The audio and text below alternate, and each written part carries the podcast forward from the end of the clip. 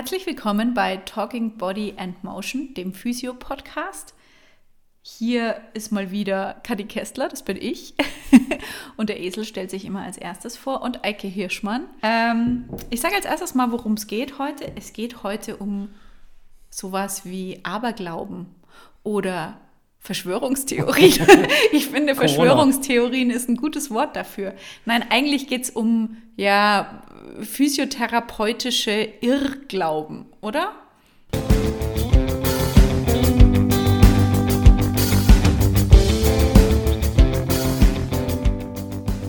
Ja, mir ist das richtige Wort dafür auch nicht eingefallen, ja? aber ich glaube. Äh, Verschwörungstheorie finde ich gut. Ja, oder halt einfach so dieses, dieses allgemeine Verständnis von Dingen mal aufzuräumen mit. Mhm. Also, was versteht man unter gewissen Begrifflichkeiten äh, und so weiter? Damit mal so ein bisschen aufräumen und versuchen zu erklären, was genau dahinter steckt. Also, ja, in gewisser Weise ein falscher Glaube ist es schon falsches Verständnis für manches und damit ja auch ein Irrglaube?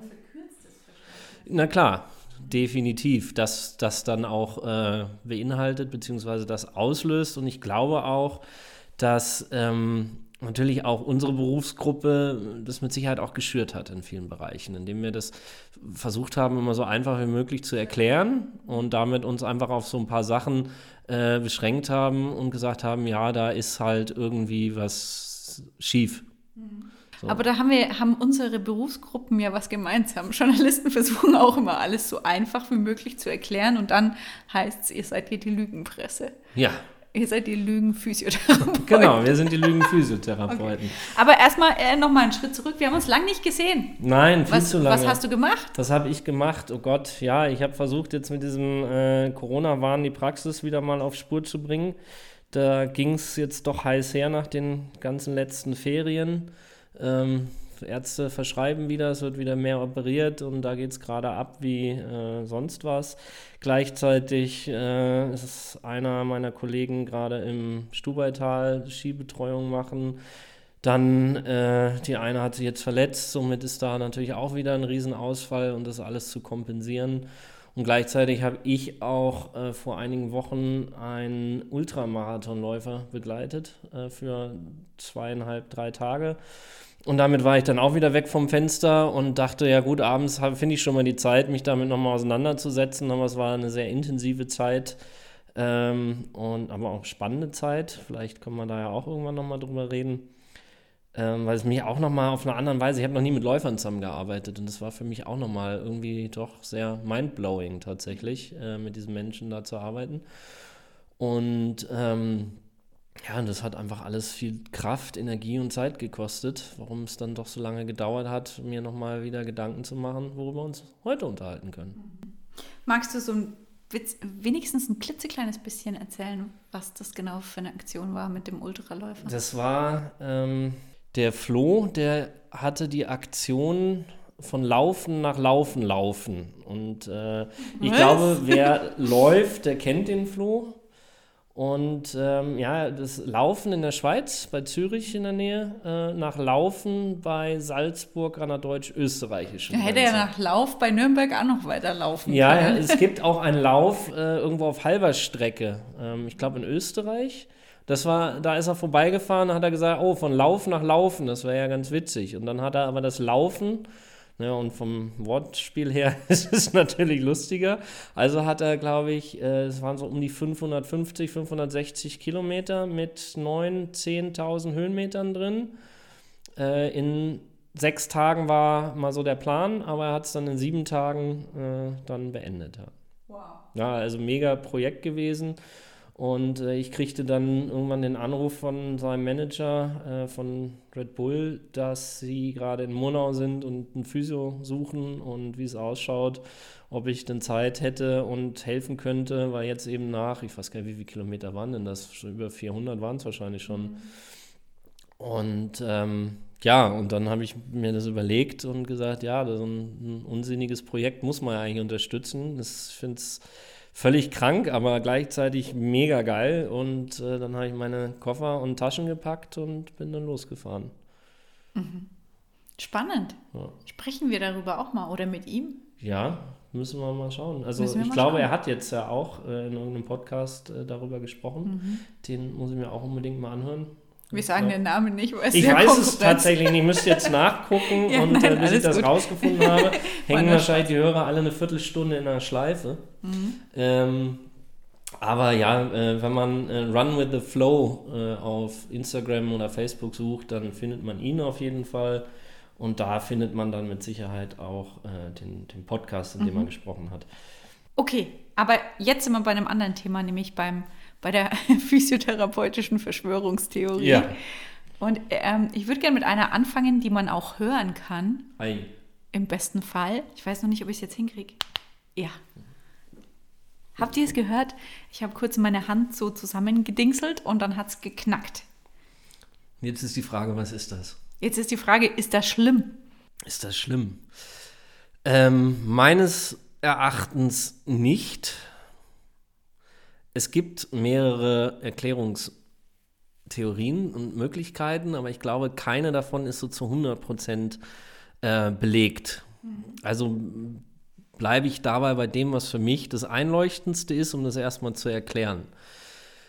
Äh, jeder kann sich vielleicht noch an seine Schulzeit erinnern, wenn du so zwei Objektträger von einem Mikroskop aufeinander kleben hast, da ist ein bisschen Flüssigkeit dazwischen.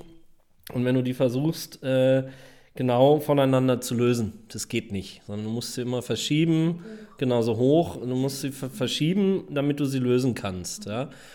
Und unsere Gelenke sind jetzt auch, haben auch eine Adhäsion, also Anziehungskraft, also eine Negativkraft in dem Gelenk, welche aus der Gelenkschmiere, der Gelenkflüssigkeit, die in jedem Gelenk vorhanden ist, ähm, gebildet wird. In Kombination mit der Kapsel, die jedes Gelenk umhüllt. Und jetzt, wenn man sich diese Theorie nimmt von den Objektträgern, wenn man es wirklich schafft, die mal wirklich auseinanderzuziehen, ich glaube, das hat auch schon mal jemand versucht und auch dazu das beschrieben, gibt es auch einen lauten Knall, weil sich das Wasser dazwischen von einem flüssigen in einen gasförmigen Zustand verändert. Und dieses haben dann Mediziner versucht oder ja, Forscher eben auch mal auf die Gelenke zu übertragen. Und das ist für mich eigentlich das Einleuchtendste, weil was man bei diesem Knacken in der Regel macht, ist, man spannt die Kapsel vor, also entweder indem man die Finger gegeneinander lehnt oder auseinanderzieht oder irgendwas. Und irgendwann merkt man so, jetzt ist ein harter Widerstand da und dann gibt man nochmal einen Zug und dann knackst es eigentlich. Und Das das, wird dir auch geknackst. Genau. Und äh, da gibt es eben auch gerade in der Wirbelsäule Bewegungsrichtungen, in denen es dann auch gut geht. Die Bewegung, die man dort dann mobilisieren möchte, beziehungsweise spricht man da eben zum Teil eben auch von einer Manipulation, äh, wo man dann eben das Gelenk manipuliert, also über seinen eigentlich festen Anschlag einmal hinaus bewegt und häufig kommt es dann eben auch zu so einem Knacksen. Und die für mich einleuchtendste Theorie ist diese Veränderung von flüssig in gasförmig, denn das würde auch erklären, warum es in der Regel kein zweites, kein drittes Mal hintereinander geht. Und äh, genau, Geht man muss erstmal wieder warten, dann geht es Ja. wieder. Anders Das würde das erklären. Ähm, würde erklärt wiederum nicht so hundertprozentig, warum wir das eigentlich zum Teil machen. Also wir machen das ja häufig, wenn wir von Blockaden sprechen, äh, in der Wirbelsäule oder sonst wo, da ist etwas blockiert und dann geht man da rein und dann knackt man und dann ist alles frei. So, und viele Patienten sagen auch, ja, irgendwie bin ich da nicht frei, irgendwas ist da blockiert, kannst du mal knacken. Und äh, die Therapeuten, Okay. die das dann auch machen, also äh, in Deutschland dürfen es ja eigentlich nur Ärzte und Heilpraktiker machen, ähm, und es dann einmal so richtig schön durchrumst, ja, dadurch, dass sich das natürlich verändert, verändert sich natürlich auch die Schmierfähigkeit in einem Gelenk. Wenn ein Gelenk jetzt sehr viel Kompression erfährt, dadurch also wenig mobil ist, also eine sehr hohe Adhäsion in dem Moment in dem Gelenk ist und ich das dann einmal löse und sich das entspannt, dann knackt das. Und gleichzeitig hat das natürlich noch andere Folgen hinter sich, äh, die Muskulatur drumherum, die sehr viel Spannung aufbaut, warum das Gelenk sehr viel Spannung hat, sich damit auch entspannen kann, dadurch die Mobilität in dem Rücken, in, dem, in den Gelenken, wo man das dann anwendet, eben auch verbessert wird und ähm, das den Effekt hat. Das ist mein Erklärungsversuch dazu, zu dem, was ich darüber weiß und äh, auch mich tatsächlich schon, weil das fragt, fragen wirklich viele, was ist das?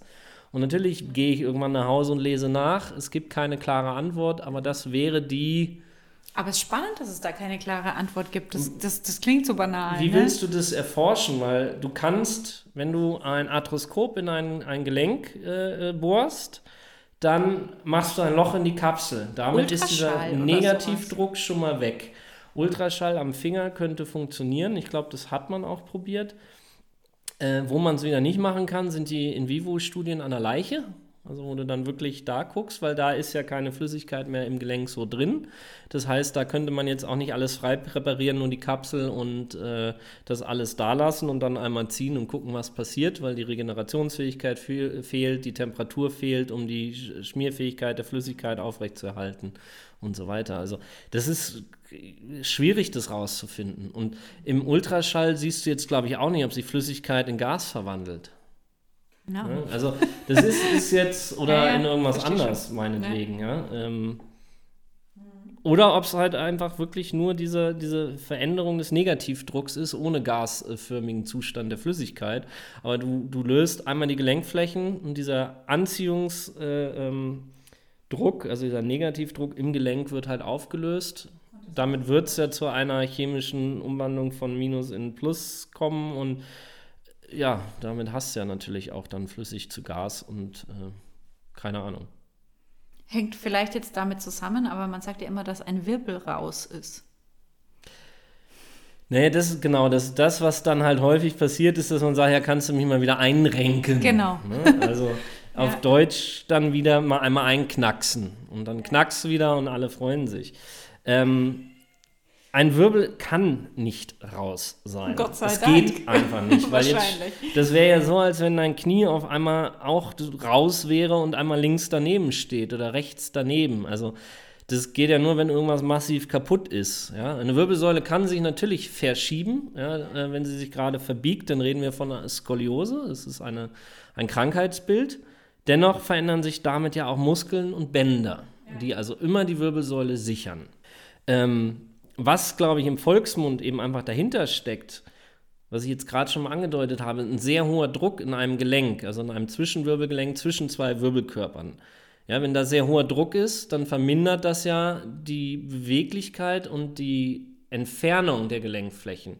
Damit kriege ich jetzt, wenn ich links und rechts, das muss man sich jetzt ein bisschen vorstellen und vielleicht mal irgendwo ein Bild von einer, von einer Wirbelsäule äh, äh googeln, dass man das mal vor Augen hat. Aber wenn jetzt nur rechts einfach vermehrter Muskelspannung, vermehrte Muskelspannung auftritt zum Beispiel, dann habe ich ja eine Kompression in den Gelenken auf der rechten Seite, also eine Annäherung der Gelenkflächen. Und damit kriege ich natürlich eine Rechtsneigung der Wirbelsäule irgendwo zustande. Ist also wie eine re komplette Rechtsneigung der Wirbelsäule. Alle Wirbelgelenke auf der rechten Seite schließen, links öffnet und ich neige mich rüber. So, und wenn das jetzt nur auf ein oder zwei Ebenen passiert, dann sieht man vielleicht auch auf dem Rücken, dass da irgendwie der Wirbel jetzt nicht so ganz in die Reihe passt. Weil der sich dann damit vielleicht in einer Rotation einstellt und in einer Seitenneigung. Das passiert in Millimeterbereichen. Äh, Aber man kann es durchaus, wenn man äh, einen Blick dafür hat, optisch definitiv sehen. Und das ist das, wo die meisten eben sagen, mein Wirbel ist raus. Ja, so Blockade. Ich hätte ja gedacht, das ist so eher so ein Vor-Zurück-Ding und nicht ein Links-Rechts. Es kann in dem Sinne auch natürlich ein bisschen vor zurückgehen. Es kommt jetzt darauf an, in welchem Bereich der Wirbelsäule wir sprechen. Ob Halswirbelsäule, Brustwirbelsäule, äh, oder Lendenwirbelsäule, weil jeder Bereich der Wirbelsäule hat eine andere ähm, Bewegung und entsprechend der Bewegung kann sich das natürlich verändern. Aber vor zurück kann auch nicht viel gehen, weil die Wirbel sind im Wirbelkanal mit einem Band gesichert. Das heißt, die kann nicht groß vor oder zurückgehen. Ja, das Einzige, wo es so ein bisschen in eine Rückneigung gehen kann, ist häufig halt in dem Übergang zwischen Brust- und Lendenwirbelsäule oder auch von der Halswirbelsäule zur Brustwirbelsäule. Da sieht man dann häufig, dass da wirklich so richtige kleine, das klingt jetzt ein bisschen böse, aber vielleicht zur Veranschaulichung kleine Stufen drin sind. Ja, oder hier so die, dieser, dieser, äh, dieses Fettgeschwulst am, am Nacken zum Beispiel, weil man die, die, die Halswirbelsäule immer so nach vorne schiebt, dann steht der Wirbel so raus und sagt der Körper sich natürlich auch, ich bin ja nicht doof und polstert das schön mit Fett ab, weil sonst drückt es natürlich auch so. Okay. Das ist aber eine, eine, jetzt nicht dieses, ein Wirbel ist raus. Prinzip, sondern das ist einfach nur eine Fehlhaltung der, ähm, der Wirbelsäule. Und das, was eigentlich unter Wirbel ist raus, dann letztendlich immer verstanden wird, ist, wenn da irgendwie eine minimalistischste Rotationsfehlstellung oder Kompression in einem Gelenk drin ist. Also bei weitem nichts Dramatisches. Es passiert bei jedem mit Sicherheit untertags permanent, wenn man acht Stunden sitzt. Dann gibt es eine Höhenminderung in den Bandscheiben. Ähm, Kompression dadurch in den Gelenken natürlich auch erhöht, weil der Puffer dazwischen nicht mehr so vorhanden ist. Ähm, und wenn ich dann abends aufstehe und erstmal wieder, ehe ich mich dann so einbewegt habe und so, da sieht man mit Sicherheit erstmal einiges, bis dann sich die Muskulatur wieder aktiviert und alles gut ist, ja. Und dann gibt es halt manchmal, wenn ich dann irgendwie eine blöde Bewegung gemacht habe und dann die Muskulatur, entweder über eine, eine weite Strecke, das geht aber auch tatsächlich nur über ein Wirbelsäulensegment, also nur über den Lendenwirbel 3 und 4 zum Beispiel, ja, dass dann auf der rechten Seite die Muskulatur einfach nicht entspannt und dann da eben diese Schiefstellung entsteht, also der Wirbel dann raus ist. Also er ist nicht raus äh, an alle Hörer, er ist immer noch an Ort und Stelle, er hat sich nur in einer Bewegung vielleicht etwas ähm, ja, festgebissen. Und das kriege ich dann aber mit Physio und Dehnen und so immer wieder gut hin. Das definitiv. Also auch, ähm, manchmal reicht es eben auch aus, wenn ich mich selber nur wieder ein bisschen bewege, ja, so ein bisschen die Spannung aus der Muskulatur, mich vielleicht auch mal in die Badewanne lege. Äh, wenn es jetzt mal eben wirklich gravierender ist, dass ich mich wirklich mal richtig verrissen habe oder beim Sport irgendeine Bewegung gemacht habe oder so, dann äh, braucht man vielleicht mal kurz ein bisschen Unterstützung. Und je schneller man das macht, desto besser kriegt man es auch los, weil diese, diese, von dieser lokalen Verspannung, von der ich da gerade geredet habe, die kann man relativ schnell dann lösen. Da ist dann immer der Zeit der unser Freund. Je länger es dauert, desto länger dauert es halt auch wieder, das Ganze wieder zu regenerieren. Okay, jetzt hast du aber das böse Wort schon gesagt, äh, Bandscheibe. Ja. Ich bin ja jemand, der mit einem scheinbar sehr gesunden Rücken gesegnet ist. Ich hatte zumindest in meinem Leben noch nie richtig Rückenschmerzen oder Rückenprobleme. Und da bin ich auch sehr froh drum. Im Gegensatz, glaube ich, zu vielen, vielen anderen Menschen. Und wenn es richtig scheiße läuft, das ist in meiner, in meiner Wahrnehmung so, dann hast du einen Bandscheibenvorfall. Was das genau bedeutet, weiß ich ehrlich gesagt nicht. Ja, jetzt brauchen wir wieder ein Bild von der Wirbelsäule. Am besten nicht mehr zumachen. Also wir haben ja den Wirbelkörper. Das kennt gleich jeder. Das ist dieses äh, große, runde Ding. Und dann haben wir dahinter so Wirbelbögen, die dann eine, ein Loch in der Mitte bilden, wo das Rückenmark durchläuft. Und wenn man jetzt zwei Wirbel aufeinander hält und die Gelenkflächen aufeinander kommen, dann kommt unterhalb und hinter den Gelenkflächen, so sind so kleine Löcher, da kommen die Nerven raus. Und zwischen diesen großen, dicken Wirbelkörpern sitzen die Bandscheiben. Das ist diese, Knorpel, oder? Einfach. Das ist eine Art von Knorpel. Außen wird dann so ein bisschen geleehafter, also um wirklich so eine Mobilität zu halten äh, im inneren Bereich. Und jetzt kommt es zwischen einem Prolaps, also einem kleinen Vorfall, und, naja, nee, eigentlich Prolaps ist weniger als ein Vorfall und einer wirklichen Bandscheibendefekt, wo dann also dieser geleehafte Kern nach außen quillt. Das heißt, die, die Wirbelkörper sind so, so eng beieinander, dass sie das verdrängen, oder? Ähm, genau, also wenn du jetzt halt sehr viel Druck auf die Wirbelsäule hast, mhm. dann drücken natürlich das Gewicht von oben, drückt das alles zusammen. Und äh, generell über Tags werden wir eh ein paar Zentimeter kleiner als am Morgen weil also die, die Flüssigkeit, das Wasser aus der Bandscheibe rausgedrückt wird und dann nachts über Entlastung liegen, äh, kann sich dann die Bandscheibe langsam wieder mit Wasser füllen, gewinnt damit natürlich auch wieder ein bisschen an Höhe und somit sind wir dann abends eben auch ein bisschen größer. Früh. Ähm, und jetzt kann es eben sein, dass durch eine lang anhaltende, nicht ausreichende Stabilität in der Wirbelsäule, also Scher- und Biegekräfte entstehen, wo ein Wirbel jetzt massiv auf die ähm, Bandscheibe drückt. Und damit fängt natürlich an, die Bandscheibe, dadurch, dass sie diesen Kern hat, bewegt sich halt weg von der Kompression. Ja, und wenn ich jetzt eine sehr gebeugte Haltung einnehme, dann ja, drückt die Wirbelkörper vorne per se zusammen und die Bandscheibe wandert nach hinten, also weg vom Druck.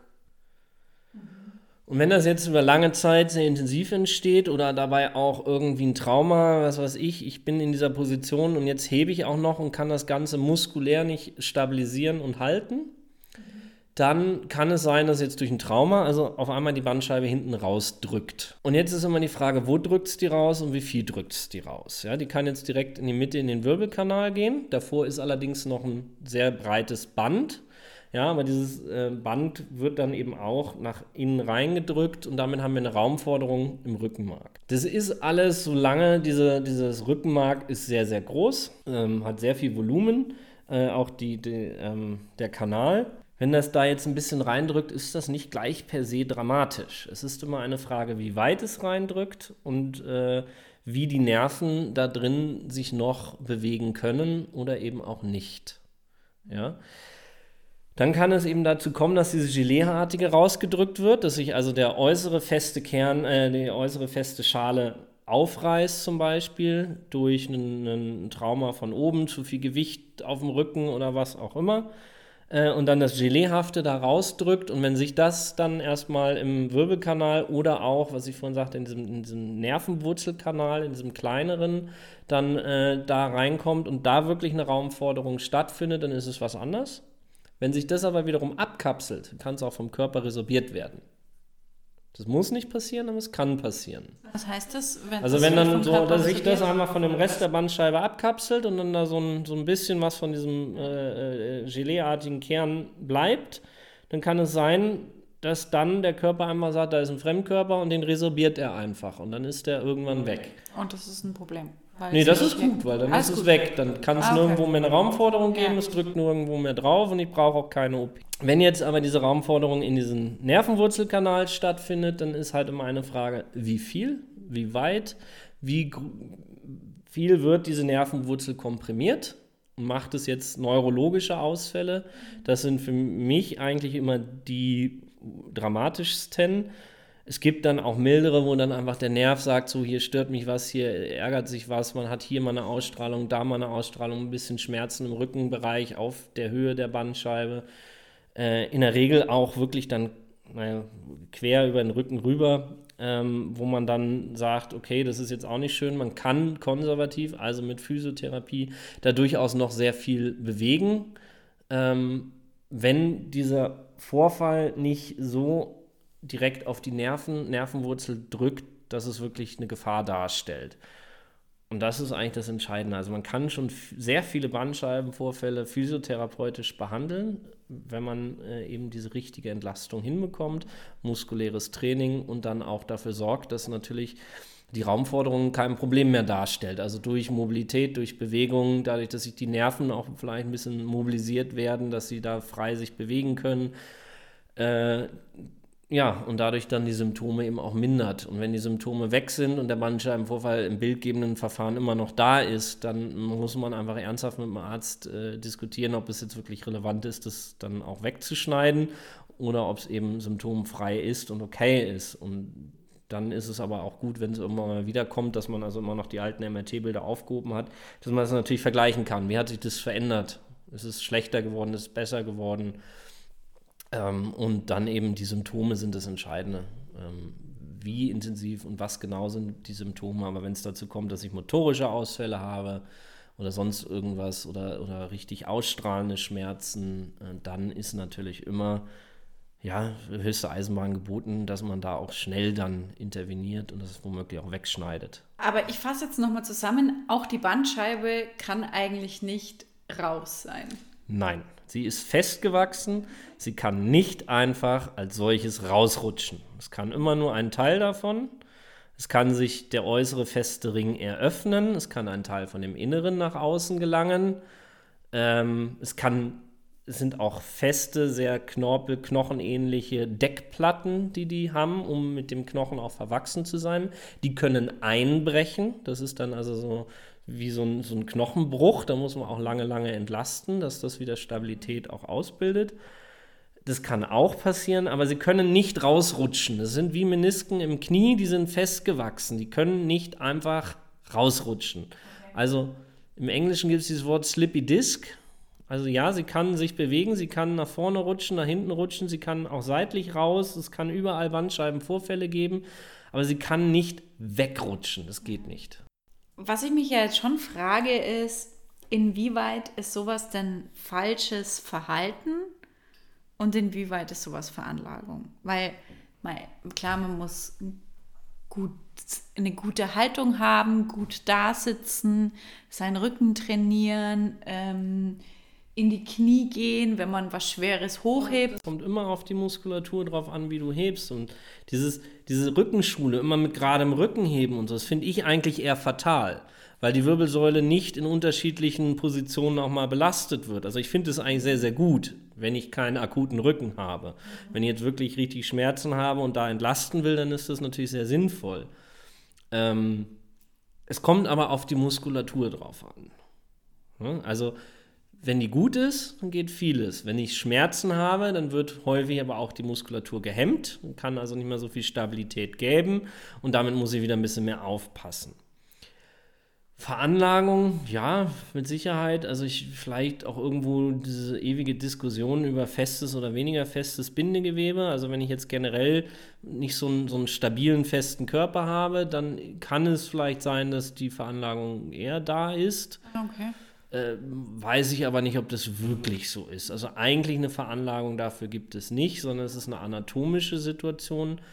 Ähm, natürlich, wenn ich meine Wirbelsäulenschwingung ein bisschen äh, ausgeprägter ist, dann gibt es Bereiche, wo ich natürlich eh eine andere Belastung habe, wo mir das eher passieren kann oder wenn ich halt so eine leichte Wirbelsäulenschwingung habe und so weiter, wo sowas natürlich vielleicht äh, begünstigt wird. Ähm, es ist jetzt nicht ausschließlich nur, würde ich sagen, von falscher Belastung ausgehend, aber jetzt wirklich Veranlagen, von Veranlagungen zu sprechen, Prädisposition, wie man so schön sagt, das weiß ich nicht. Nee, das ist klar, wenn die Eltern immer schlechte Haltung hatten, hat man häufig auch eine schlechte Haltung. Damit ist ja eine gewisse. Ja, oder halt eine, auch eine anatomische Veranlagung sozusagen, dass es angeboren ist, will ich sagen. Ne?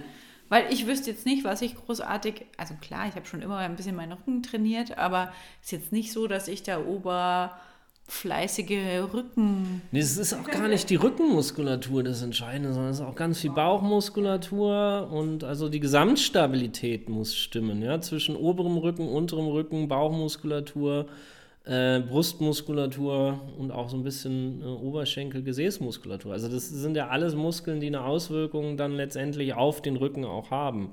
Und das, das muss halt einfach stimmen. Wenn ich natürlich eine einseitige Belastung habe, ist natürlich äh, die Wahrscheinlichkeit, dass da irgendwas passiert, äh, größer.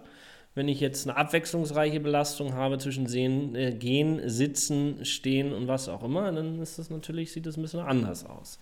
Ach, Eike, es können doch auch einfach mal einfache Antworten Ja, das ist. Dann antworte ich nur mit Ja und Nein. Nein, ich, will, ich kann mich da nicht, nicht, nicht festlegen ja, und das ist, äh, ich möchte mich auch gar nicht festlegen, weil ich dir das äh, tatsächlich nicht, äh, auch aus der Literatur für mich nicht so ist, dass ich sagen kann, ja, ist so. Gibt es.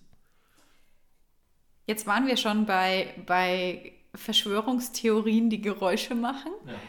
ähm, beim Knacken jetzt habe ich zum Beispiel äh, auch, ein, also auch eine Art Knacken und manchmal auch so ein bisschen ein Knirschen. Und ich frage mich ja immer, hört man das eigentlich nur selber oder hören das andere auch? Auf alle Fälle ist es so zum Beispiel nach dem Skifahren, wenn ich meinen Skischuh ausziehe und dann barfuß durch die Gegend laufe, dann knackst immer mein rechter operierter Fuß. Und natürlich, das spüre ich, das tut nicht weh, aber es knackt halt.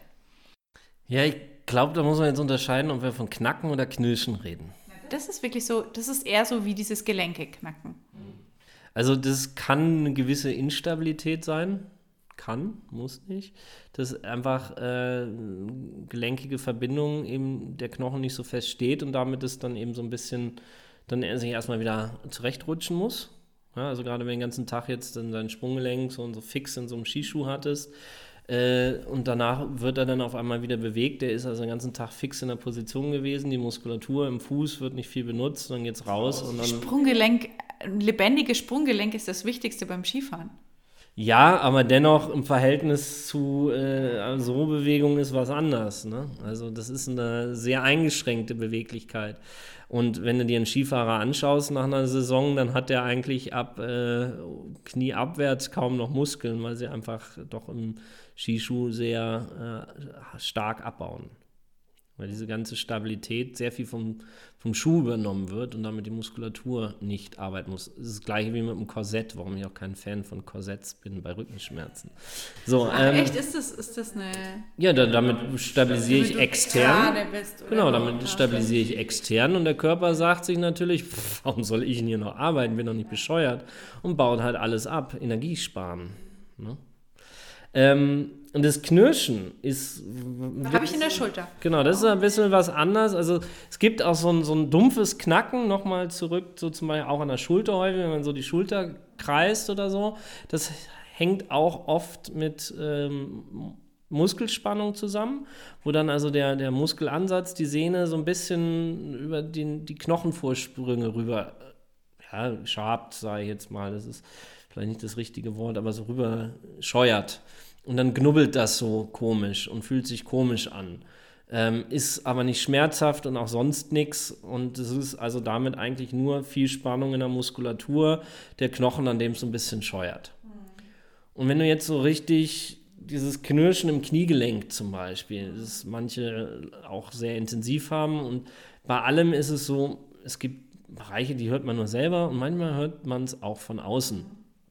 Und auch da ist es so, das ist natürlich, wir haben zwischen den Gelenkflächen natürlich Knorpel, um das Ganze zu schützen, um die Reibung zu minimieren. Dann haben wir die Gelenkflüssigkeit.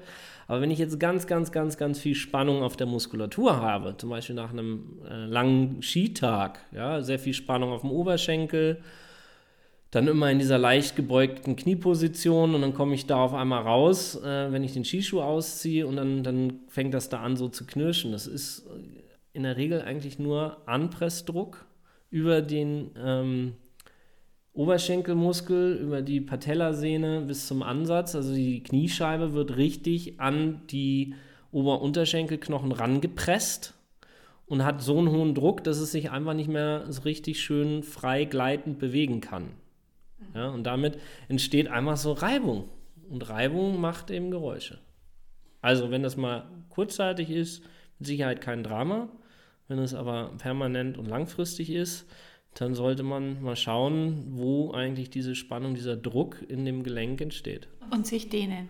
Und sich im Zweifelsfall dehnen, rollen, Badewanne, Eisbad, Egal was. Flossen, was auch immer. Oder einen Physio fragen, ob er es für einen macht. Ich habe noch eine äh, Verschwörungstheorie. Es passt nicht so ganz, aber egal, es gefällt mir. Ähm, ich glaube, das hat Lothar Matthäus immer oder manchmal gesagt. Der hat nämlich gesagt, mein Muskel hat zugemacht. Ja. Das ist ungefähr so wie die Bandscheibe, die raus ist. Der Muskel macht zu. Alle haben keinen Bock mehr, machen zu, sind raus. Was ist da los? Gibt's, kann ein Muskel zumachen? Naja, die Antwort des Physios ist dann ja, ihr habt den Muskel aufgemacht. Ha, sagen Physios auch. Weiß ich nicht, ich habe das tatsächlich schon oft gesagt. Aber was heißt denn das? Ich mache den Muskel auf. Also wie kann ein Muskel zumachen? Hm. Also für mich ergibt es Sinn, weil ich, ich verstehe, was dahinter äh, vorgeht. Und, und ich glaube, jeder weiß, wenn er davon redet, dass ein Muskel zumacht, was er eigentlich meint. Was denn? Das ist eben, wenn unglaublich viel äh, Spannung im Muskel entsteht, also zum Beispiel auch Übersäuerung bei zu viel Laktat im Muskel, macht der Muskel zu, wie man so schön sagt und kann halt nicht mehr kontrahieren. Also es kommt halt äh, zu, ja, zu, zu einer, zu, zu viel ähm, Laktat im Körper, der nicht mehr verstoffwechselt werden kann, der hemmt die Kontraktionsfähigkeit des Muskels und somit äh, kann er nicht mehr weiter kontrahieren. Er bleibt die, die, die Fasern, die den Muskel verkürzen, die bleiben auch aufeinander kleben, weil der Hemmstoff äh, nicht mehr zum Muskel hinkommt, um das Ganze wieder zu lösen, um also rauszugehen aus der Spannung. Also eigentlich bleibt der Muskel dann tatsächlich in der Kontraktion, also angenähert zu und äh, öffnet, die, die Fasern öffnen sich nicht mehr. Äh, also für mich ergibt es ein schönes Bild, warum ich durchaus sagen kann, der Muskel macht zu. Ja, das, das könnte man schon sagen. Das ergibt auch irgendwo ein bisschen Sinn. Genauso wie wenn ich das dann diesen Stoffwechsel wieder anrege und es dann losgeht, dass es dann auch wieder aufmacht. Ähm, da gibt es ein YouTube-Video, ich glaube, das war der Norddeutsche Rundfunk, der da mal irgendwie Was? so, ja, der äh, mein inneres Kraftwerk oder so. Die haben wunderschön tatsächlich die äh, Muskelphysiologie sehr schön beschrieben, für jedermann verständlich und in einem Video tatsächlich äh, grafisch dargestellt. Also wirklich den Muskel mal in den eigenen, äh, einzelnen Schichten, Ebenen und so weiter, bis man auf diese letzten Fasern kommt. Und dann sind zum Schluss diese Aktin-Myosin-Fasern da und das sind die, die dann diese Verankerung nicht mehr lösen können. Also ist es keine Verschwörungstheorie. Ein Muskel kann zumachen. Im ja, übertragenen Im Sinne. Im übertragenen Sinne würde ich sagen, ergibt es Sinn, ja. Aber ich sag dir, was nicht Sinn ergibt, nämlich ein Hexenschuss. Wahrscheinlich hat man keinen Schuss abbekommen von einer Hexe. Früher, früher vielleicht. Ich jetzt mal behaupten. Woher kommt das? Wahrscheinlich, weil Hexen immer so gekrümmt auf ihrem Besen sitzen. Ja, und dann geschossen haben? Nein, und dann tut ihnen der Rücken weh. Es ist letztendlich nichts anderes, als ich habe mich verrissen. Also eine blöde Bewegung gemacht, es schießt rein Ach so, okay. Und das war's. Und das ist nicht unbedingt immer das äh, Gelenk mit I, Getränk, wollte ich jetzt schon aus. Das Iliosakralgelenk, das ISG. Nein, nicht zwangsläufig. Also viel war das auch immer tatsächlich mit der Bandscheibe behaftet. Also die Bandscheibe ist dann raus in dem Moment und äh, ich kann mich nicht mehr bewegen und das ist meine Bandscheibe. Und ich habe einen Hexenschuss und also es, von dem Hexenschuss wird in ganz verschiedenen Ebenen. Ja, es kann das Iliosakralgelenk sein. Ich habe in einer äh, blöden Position eine blöde Bewegung gemacht, das Gelenk blockiert, äh, kommt nicht mehr ganz in seine Führung, äh, dass es sich wieder frei bewegen kann. Ähm, es kann sein, dass es vielleicht auch nur der ähm, Ischiasnerv ist, der auf der Gesäß. Ist das nicht dasselbe? Nee. Ja, Wie das ist was anderes. Dingsbumsgelenk. Nee, das Iliosakralgelenk ist das Gelenk, was vom äh, Kreuzbein zwischen den beiden Beckenschaufeln gebildet wird. Und der Ischiasnerv ist der große Nerv, der in die Beine geht, über, hinten übers Gesäß rüber und dann sich aufteilt und das Bein versorgt. Und wenn der kann unter einem Muskel im Gesäß, mittig ziemlich, komprimiert werden, wenn da zu viel Spannung entsteht oder sonst irgendwas. Ja, der zumacht meinetwegen. genau, dann drückt der mitunter auf diesen Nerv. Der Nerv wird nicht mehr richtig mit äh, Blut versorgt, damit nicht mit Sauerstoff und reagiert mit Schmerzen. Kann nicht mehr richtig äh, gleiten, sich nicht mehr richtig frei bewegen in dem Bereich. Das Markennerv nicht, also reagiert damit, Achtung, hier ist was falsch, Schmerzen. Das ist das Rettungssignal unseres Körpers. Und wo tut es dann weh? Das Häufig tut es erstmal tatsächlich in dem Bereich weh, je nach Grad. Also es wirklich so im Gesäß, wenn die Arschbacke rüberzieht. Es kann aber eben auch sein, dass es ein bisschen nach oben zieht und dann ist aber wieder die diagnostische Frage, ist es jetzt das Iliosakralgelenk, ist es die Wirbelsäule? Es kann aber auch ein bisschen bis runter bis zum Oberschenkel oder sogar bis zum Knie ziehen. Es könnte auch weiter, weil der Nerv also wirklich ab da fast das gesamte Bein versorgt.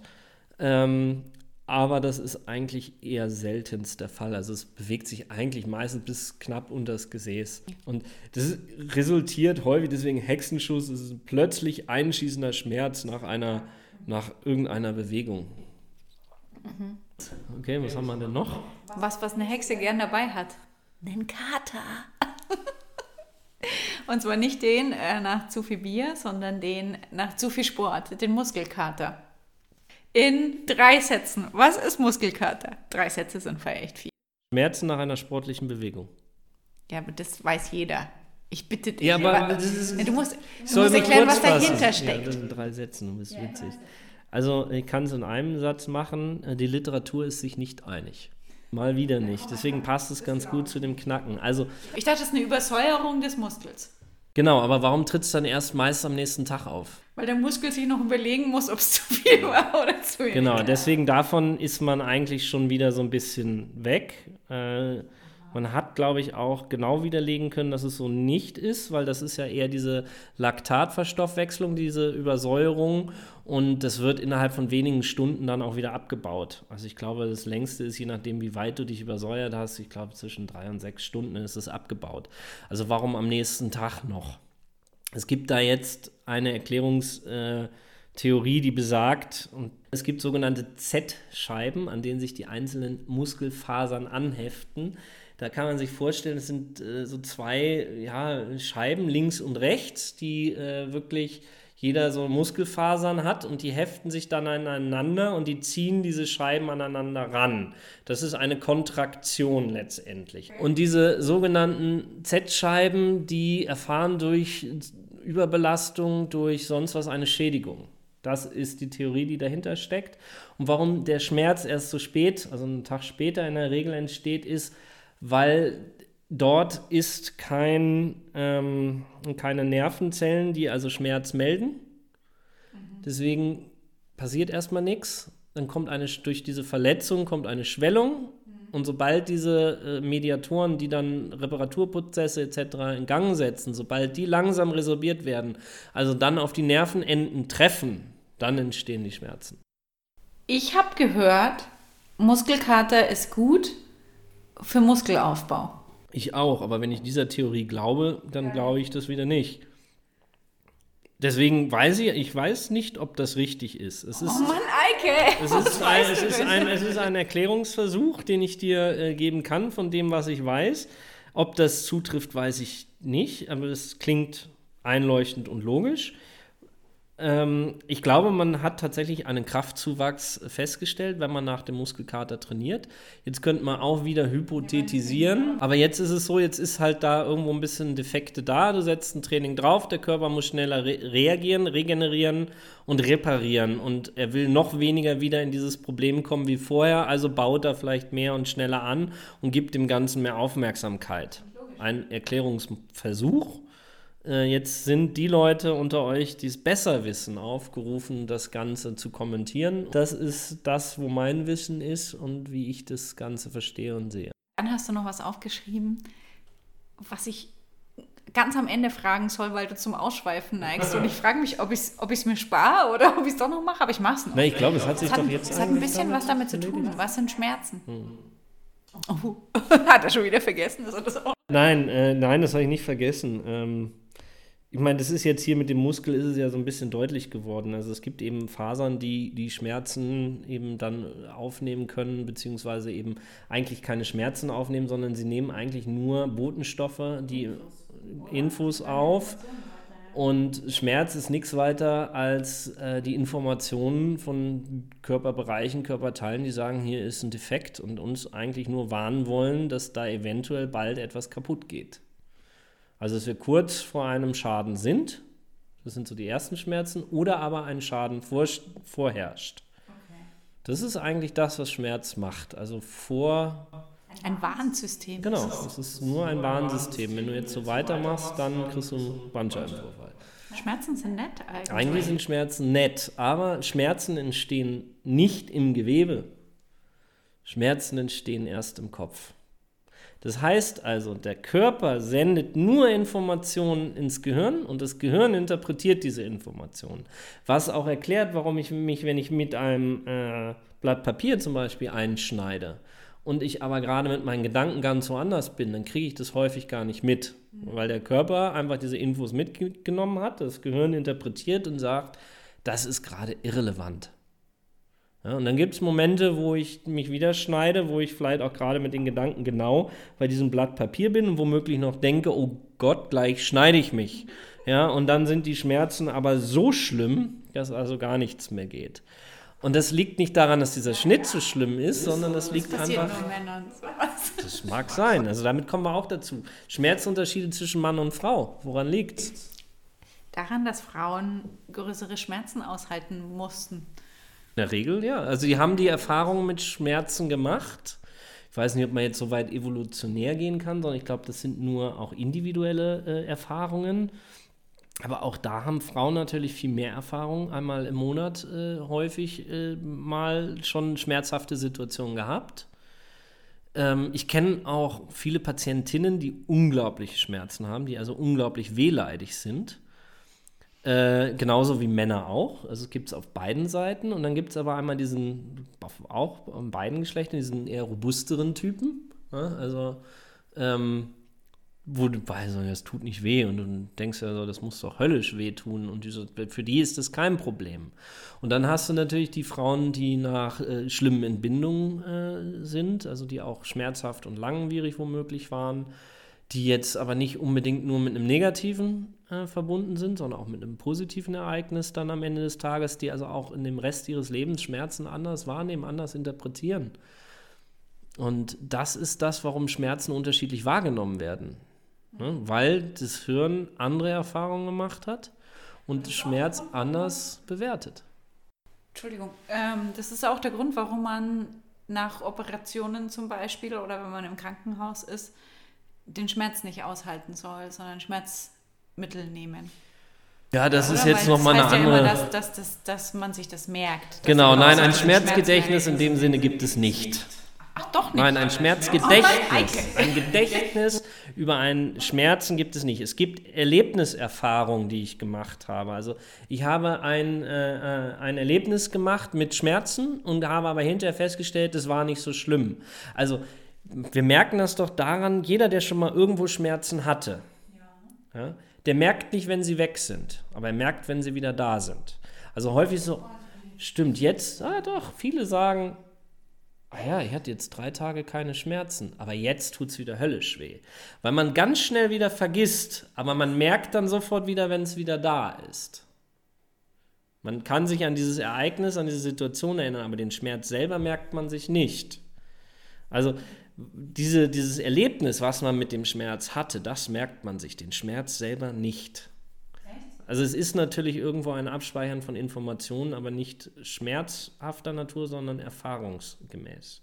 Ja, also da, da kann man auch äh, zig Folgen draus machen. Da gibt es aber auch unglaublich, also gerade chronischer Schmerz ist ja das Interessante. Da gibt es ein interessantes Buch, welches finde ich wunderschön geschrieben ist, nennt sich Schmerzen verstehen. Ähm, das ist von äh, einer australischen Gruppe geschrieben ähm, die auch auf dem Bereich unglaublich viel geforscht haben, aber die äh, vor allen Dingen das für Patienten mal geschrieben haben. Und es ist äh, unglaublich spannend, dieses Buch. Das, das, kann man auch wirklich so lesen, wenn man da Interesse dran hat. Es erklärt sehr, sehr vieles ähm, und macht auch sehr vieles verständlich. Also das kann ich nur jedem, dem dieses Thema interessiert und da man Einstieg auch erstmal kriegen will, kann ich das nur empfehlen. Es ist zwar ein Fachbuch, aber es ist eigentlich für jedermann gut lesbar und wer Englisch versteht, sollte sich es unbedingt auf Englisch äh, durchlesen, weil es einfach noch schöner ist als die deutsche Übersetzung. Ähm, was habe ich heute gelernt? Ich habe heute mal wieder gelernt, dass es leider nicht so einfach ist was mich ein bisschen nervt, weil ich habe es gern einfach. Eine klare Aussage aus dem Herrn Hirschmann rauszukriegen. Eine klare Aussage war leider nicht möglich. Ich bin ein bisschen überrascht, dass man teilweise so wenig weiß. Und auf der anderen Seite finde ich es irgendwie auch cool, weil, weil das da nicht so abgeklärt ist ne? und, und schon alles erforscht. Aber trotzdem finde ich spannend, dass man nicht so genau weiß, was Muskelkater ist ist vielleicht auch nicht so interessant, dass es sich lohnt, diese Mühe, diese Energie, die es vielleicht brauchen täte. Aber das sind wir, das ist unser Körper. Was ist interessanter? Naja, natürlich, aber es gibt halt Bereiche, die einfach äh, wichtiger sind, als zu wissen, was Muskelkater. Wir wissen, er schadet uns nicht, er bringt uns nicht um. Ähm, er, er, hat okay. keine schwerwiegenden ich sagen, Verletzungen. Krebsforschung ist, ist ja, wichtiger als genau. Muskelkater. Und ja, auch vielleicht, aber, wie ich ein Kreuzband hinter auch. Profisport steckt, ja gut. Hm. Ja, also vielleicht lohnt der Leidens der Leidensdruck ist vielleicht nicht äh, groß genug, um es heraus also herauszufinden, oder man hat wirklich festgestellt, man weiß nicht, wie man es äh, beweisen können soll. Ich finde, wenn man so richtig Muskelkater hat, ist der Leidensdruck ganz schön groß. Ich, der ist so groß, dass ich dann manchmal nicht weiß, wie ich aus dem dritten Stock ins Erdgeschoss kommen soll. ja, however, äh, ich fand es sehr spannend ich weiß, dass jetzt, ich weiß, dass ein Muskel zumachen kann und dass eine Bandscheibe nicht raus sein kann, genauso wenig wie ein Wirbel. Das ist doch schon mal immerhin was und das ist eine ziemlich klare Aussage. Also ich finde, wir haben schon klare Aussagen getroffen. Und wir wissen, dass nicht die Hexe Schuss, äh, Schuss, dass nicht die Hexe schuld ist am Hexenschuss. Ja. Schade eigentlich, ne? Das wäre eine sehr einfache Erklärung. Würde Ja. beweisen, Der dass Kater Echsen ist auch nicht schuld am Muskel. Nee, auch nicht. Tja. Okay, nächstes Mal reden wir über unser Lieblingsthema, Eike. Ja, nächstes oder übernächstes Mal, ne? Das werden wir dann Ach noch so, ja. rausfinden. Irgendwann bald. Äh, Ist auch nicht, ist, ist genauso konkret. und wer jetzt noch nicht weiß, was unser Lieblingsthema ist, Der, der wird es nie wissen. Der muss eigentlich erst nochmal alle, alle Folgen, alle anhören. Wir sagen es nicht. Genau, und äh, ja, trotzdem auch nochmal, wie gesagt, also das sind ja heute viele Themen, die ich jetzt nicht so ganz klar beantworten konnte. Ich freue mich definitiv über Feedback, wenn da irgendwer was zu sagen kann. Ich würde es gerne mit aufgreifen. Ähm, und auch sonst, wenn noch irgendwelche Themen sind, wo Interesse besteht, gerade auch bei solchen Dingen, die wir jetzt vielleicht nicht erwähnt haben, äh, immer her mit den Infos, kommentiert bei Instagram, bei Facebook äh, und wir versuchen das einfach damit einzubauen und das Ganze eben über unseren äh, Body in Motion Kanal. Und äh, ja, und auch sonst, wenn andere Themen da sind, ich bin immer neugierig und interessiere mich auch, was andere interessiert. Mhm. Vielleicht gibt es ja auch noch ähm, Irrglauben und Verschwörungstheorien, Ja, die wir heute nicht abgehakt haben. her damit. Mehr als der zu im Muskel und die rause Bandscheibe und das schlechte Deutsch. Ähm, genau, da, da würden wir uns, glaube ich, auch freuen, oder? Definitiv, ja. Gut, dann freuen wir uns jetzt so ein bisschen vor uns hin, widmen uns unserem Lieblingsthema und sagen ciao und bis zum nächsten Mal. Tschüss. Tschüss.